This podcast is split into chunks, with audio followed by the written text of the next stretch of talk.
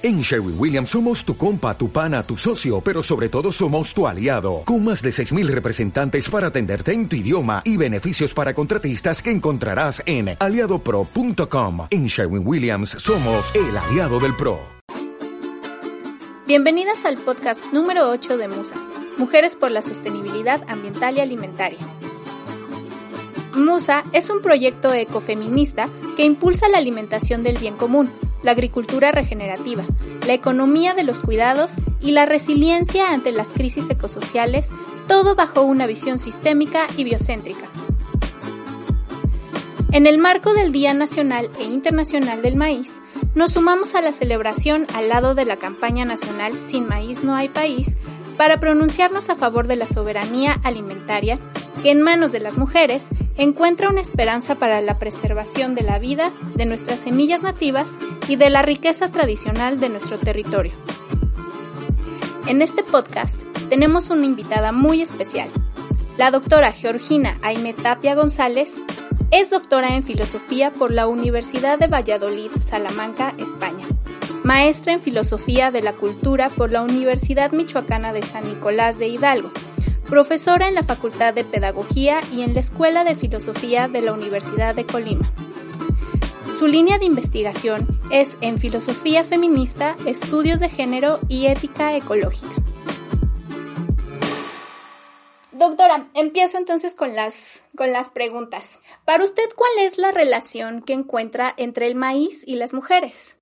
Eh, en el contexto de nuestra América, en el contexto de nuestra América, eh, las mujeres han sido eh, portadoras de conocimientos ancestrales eh, para, para el cultivo de las diferentes variedades del maíz, capaces de adaptarse a circunstancias cambiantes, muy distintas.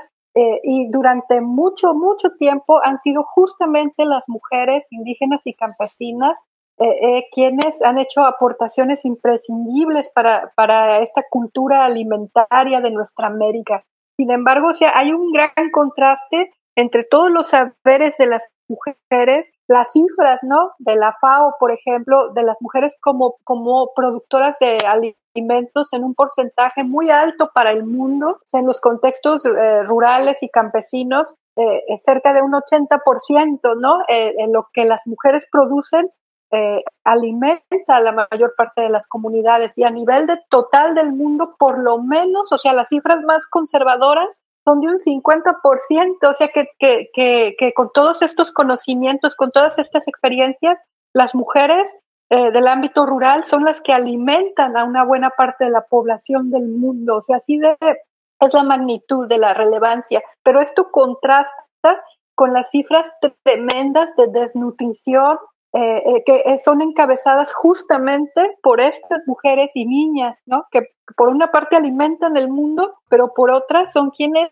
padecen los mayores índices de desnutrición. Hace un tiempo vi un dato de la FAO que cada más o menos cuatro segundos muere alguien de inanición en el mundo, por lo general una niña o una mujer del contexto rural y racializada. Entonces, bueno, tenemos por una parte ese enorme legado eh, eh, de las mujeres eh, indígenas y campesinas, y, pero por otra parte, pues una, una cuestión de injusticia social, ¿no? Como productoras de alimentos. Entonces, aquí hay una relación entre las mujeres como productoras de maíz, pero también unas que tiene que ver el vínculo con lo simbólico y lo cultural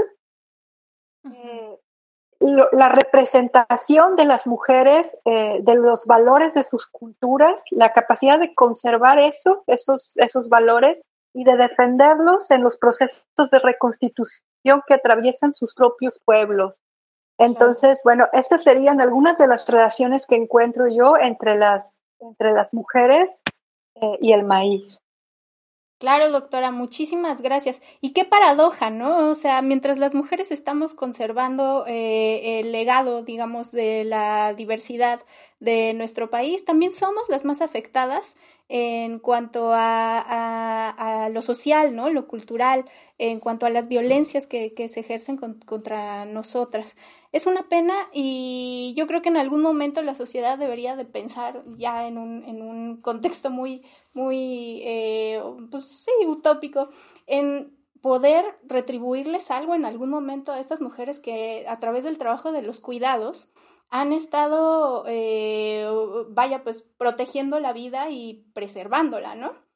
Muchísimas gracias, doctora. Qué aportación tan valiosa nos acaba de dar.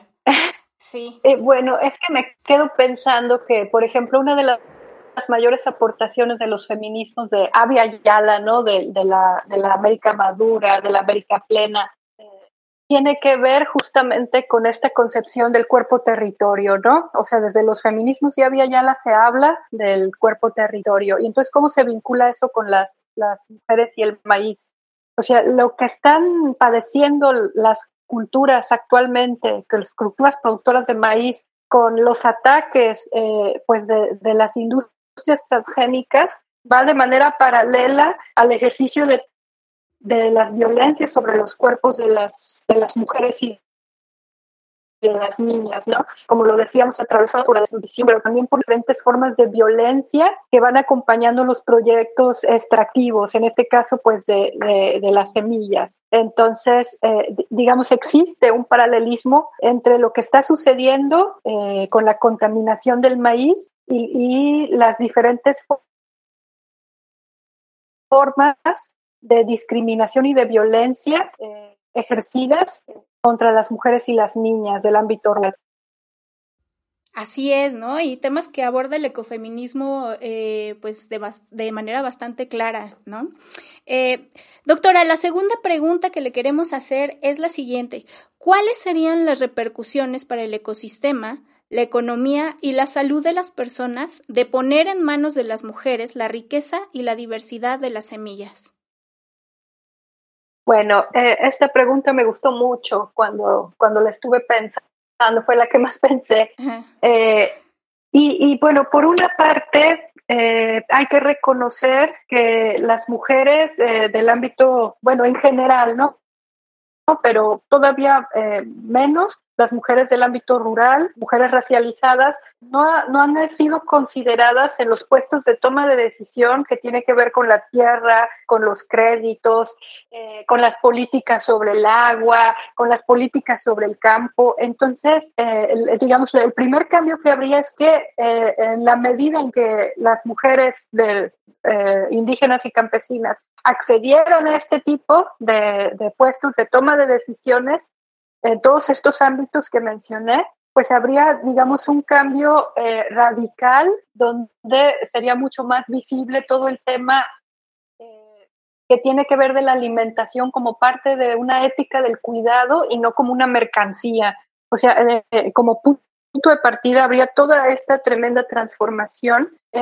pienso también en el reconocimiento de los saberes de estas mujeres, en que, sean visibilizados y reconocidos y reconocía toda su labor pero también esto lo han señalado diferentes teóricas de los feminismos de Avia Yala, pero teóricas que generalmente también participan en procesos de resistencia eh, de, sus comunidades eh, y han denunciado, eh, digamos, en su, en su visión del ecofeminismo, que no aceptan ser cargadas con la tarea de ser concebidas como las salvadoras del planeta después de haber sido despojadas de de todos sus derechos, eh, eh, de haber vivido todo este proceso de colonización continuado, ¿no? Ahora con la lógica neoliberal, y que es una injusticia sin nombre después de todas estas discriminaciones y despojos hacia los pueblos indígenas y doblemente hacia las mujeres por cuestiones de, de, no solo de,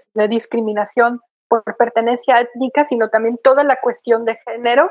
Entonces ellas no aceptan cargar, esto me, parece muy interesante, solas con algo que corresponde a toda la humanidad y sobre todo porque, eh, digamos, eh, quienes están causando mayores impactos sobre el medio ambiente o promoviendo en este caso todo lo de los transgénicos, pues no son ellas. Entonces esa posición me parece muy interesante o sea, negarse a ser esencializadas como las salvadoras del planeta y, reivindicar, pues tenemos conocimientos, tenemos de, toda una cultura de la sostenibilidad que podemos aportar mucho eh, eh, a, toda esta lucha, en este caso en la defensa del maíz, pero no podemos ir solas, ¿no? Sí, claro, es imperativo que empecemos a diversificar la, el cuidado, ¿no? De la vida en, el resto de la sociedad. Y toda la razón, ¿no? No, no caer en el esencialismo de que las mujeres por ser, eh, por tener esta idea de que somos dadoras de vida, eh, tener que responder por, por, por toda esa responsabilidad, ¿no? Que le corresponde a, también al resto de la sociedad, ¿verdad? Muchas gracias, doctora. Eh, muchísimas gracias por las aportaciones. No, es que es súper valioso que, que, que, personas con, como usted, que tienen pues esta trayectoria, estos estudios que, que han eh, elaborado, pues estén eh, ayudándonos a hacer esta difusión sobre la importancia de las mujeres en la sociedad, ¿no? Desde los ecofeminismos y, bueno, desde la Yayala, ¿no? Que, que es lo que nos correspondería eh, como como México, ¿no? Eh, la tercera pregunta, mm, doctora, es la siguiente. ¿Podría darnos un panorama general sobre las consecuencias que tendría en la salud de las familias mexicanas el perder las variedades del maíz? Bueno, antes antes de entrar eh, plenamente a la respuesta a esta pregunta, me acuerdo de una anécdota eh, en todo el tema de la soberanía alimentaria en América Latina que yo creo que nos puede esclarecer varias, varias cosas. Cuando fue la Cumbre Mundial de la Alimentación en Roma, creo que fue en el 96, se leyó una declaratoria por parte de los pueblos indígenas donde hablaban de las semillas como un patrimonio de la humanidad. Y ahí había gente eh, presente después de ciertas industrias extractivas transgénicas. Y al siguiente año que se llevó a cabo la cumbre, eh, esta gente de empresas muy localizadas, no de transgénicos, eh, dijo, ah, yo estoy muy de acuerdo nos parece genial, ¿no? A las empresas de biotecnología de semillas, eh, pues que las semillas sean un patrimonio de la humanidad, porque entonces, pues también son las empresas entonces las comunidades indígenas, los pueblos, los las personas representantes que estaban ahí, eh, pues eh, eh, quedaron como en un, en un shock de lo que estaba pasando, de las consecuencias de lo que generosamente se había dicho, ¿no? En la cumbre mundial. Entonces tuvieron que estar pensando durante más o menos un año cómo reformular eso para poder solventar este, este dilema, ¿no? Este problema tan grande. Y entonces creo que fue en la tercera eh, cumbre de la alimentación, debe de haber sido en Paraguay quizás, eh, cuando por fin llegan a, tener una formulación eh, clara al respecto y entonces lo dicen, o sea, las semillas no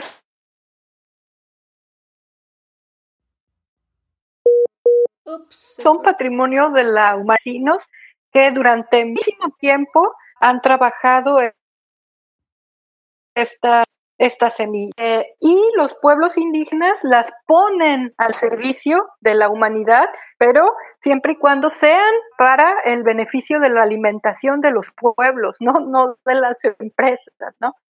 y reconoce el papel de las mujeres en toda esta cultura eh, eh, de las semillas, ¿no? de las criollas con toda su diversidad. A mí me gusta mucho esta anécdota porque ayuda a entender muchas cosas de cómo ha sido desde los 90 hasta ahora todo el proceso de las industrias de, biotecnología de transgénicos, ¿no? Que, que, no digo nombres, pero los tenemos como muy claros desde hace ya sabemos quiénes son. Entonces, eh, sí, eh, y en algún otro lado sí lo escribo con todas sus letras, pero bueno, eh, entonces me quedo pensando, no sé si, si haya un estudio sobre cuál es la condición real del maíz en México, si bien entiendo que hay una moratoria para la cuestión de los transgénicos y que ha habido grandes avances al respecto, o sea, una posición cada vez más, eh, sobre todo contra, contra los venenos como el glifosato, ¿no? Que vienen eh, eh, pues directamente relacionados con, con la producción de transgénicos, o sea, que hay una posición de rechazo a todo esto, pero como la polinización del maíz es aérea, esto pues es un poco como película de terror, ¿no? En la medida en que se cultiva un maíz transgénico en una parte, es como muy difícil controlar toda la contaminación que se hace, digamos, a escala, eh, pues que la gente tiene su maíz, lo tiene controlado, lo tiene criollo y de pronto todo ya se contaminó, ¿no? Entonces, no sé, yo desconozco si hay un estudio real sobre cuál es la situación así en México sobre esto, qué tan grande es la contaminación entonces, eh, bueno, el, el, escenario sería tremendo, o sea, culturalmente es una pérdida irreparable, pero también eh, digamos, en la misma seguridad alimentaria y para la soberanía alimentaria de los países de, de, de Yala, pues es, es, es una catástrofe, sería una catástrofe eso. Eh, para la seguridad alimentaria porque pues no no no son tan listos no los ingenieros de los transgénicos de la biotecnología esto lo dijo muy bien Bandana Shiva, eh, eh, para poder eh, sustituir todo ese saber ancestral que adaptó las semillas a muy diferentes contextos, ¿no? A diferentes altitudes, climas. los transgénicos uniformizan y matan toda esa riqueza de, conocimiento de la alimentación y pueden llevar a crisis alimentarias de, los pueblos.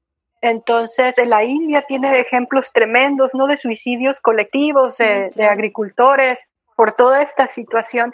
Entonces, eh, eh, bueno, eh, el escenario pues es muy tremendo para las mujeres ¿qué implica. pues las intoxicaciones con agrotóxicos, porque desde, o sea, biológicamente por el cuerpo, todo el tema de los senoestrógenos, hay una mayor afectación en los cuerpos de las mujeres por el contacto con los pesticidas. O sea, por una parte es eso, por una parte, la, por otra la precarización de sus condiciones laborales, eh, la introducción de, eh, y de todo lo que tiene que ver con la prostitución en los lugares donde eh, pues están los negocios de los transgénicos con muchos empleados varones y todo eso. O sea, todo va autorizando las condiciones de vida de las mujeres, desplaza sus saberes, los convierte en prescindibles a ellas mismas las convierten en, prescindibles y, y empobrecidas, ¿no? Cada vez más empobrecidas. Entonces, específicamente para las mujeres y para las niñas, con la marca tremenda de, violencia de género que trae eh, eh, esencialmente ahora sí esa industria extractiva transgénica, pues el panorama es tremendo, ¿no? Y para los varones, como se ha visto en otros, en otros contextos culturales, pues eh, la manera en que les han engañado con falsos beneficios para que introduzcan las semillas y los de manera eh, y, bueno, pues hasta dónde llega, ¿no? Como lo que decía hace un momento de los todos los suicidios que hubo en India, ¿no? De agricultores desesperados. Entonces, bueno, yo creo que tenemos una lección muy grande eh, en todo este contexto. O sea, la India nos muestra mucho de lo que nos podría pasar eh, y yo, bueno, yo tengo esperanza, veo que, que de verdad en México en ese sentido hay quienes toman ciertas decisiones han, han tenido como cierta sensibilidad todo este tema, hay gente muy consciente de esto en, en, en ciertos puestos, ¿no? De ciencia, tecnología y a nivel nacional, entonces, bueno, eh, eh, y por la alimentación de todas las personas. Entonces aquí nos estamos jugando, o sea, eh, ¿qué, qué, porcentaje de las tortillas que nos comemos están contaminadas con transgénicos? Sí, claro. Es un tema muy complejo, ¿no? Súper complejo, ¿no? Y habría que retomar ese, ese, ese punto, ¿no? Eh, clave de, de cuáles son las consecuencias que desconocemos todavía de, de, los cultivos transgénicos, ¿no? O sea, cuáles van a ser las consecuencias a los ecosistemas, a la salud. Eh, digamos, la pregunta primordial es qué estamos haciendo con la vida que la queremos controlar, ¿no? Eh, como diría Yayo Herrero, estamos haciéndole una guerra a la vida, una guerra a la naturaleza, simplemente por, por cuestiones y lógicas de, de, del capitalismo, ¿cierto? Eh, y es tremendo, ¿no? Porque desde hace 20 años que se ha iniciado esta lucha en, en México, pues sí se han encontrado en las, de las 32 entidades de México, eh, de, de, la República, se han encontrado contaminación transgénica en 29, ¿no? Entonces, pues sigue esta confusión entre las personas que, que tienen el poder y que no, no están observando cuáles son los, los, la problemática a futuro, las consecuencias de las familias que estamos consumiendo ese maíz, ¿cierto? Todo lo que nos, y todo lo que nos acaba de compartir. Entonces, ¿qué estamos haciendo con la vida? Mira, me quedo pensando en todo el tema de la ciudadanía ecológica desde la perspectiva de las, de las mujeres, ¿no? El derecho a la alimentación sana, o sea que la mayor parte de la población eh, no puede ejercer su derecho a la ciudadanía ecológica, a la salud, porque no hay eh, un conocimiento de, de, lo que se está comiendo, en este caso de las tortillas de maíz transgénico, ni de las consecuencias de todo esto. Entonces, pues sí, a, a, veces no me dejan dormir estas cuestiones, sobre todo cuando voy a comprar tortillas. No, la entendemos perfecto, nosotros tampoco, porque, o sea, estamos comiendo lo que ellos quieren, no lo que nosotros necesitamos y, y, requerimos como personas por una vida digna y por una vida llena de salud y de, y de un medio ambiente pues también sano, ¿no? Eh, pues doctora, Muchísimas gracias por su contribución. En verdad ha sido una plática muy rica, muy valiosa. Eh, nos encantó poder tenerla acá en, nuestro podcast. Y bueno, pues acá finalizaríamos. Muchísimas gracias a quienes nos escuchan. Muchísimas gracias a, usted. Eh, y nos estamos viendo en el próximo podcast.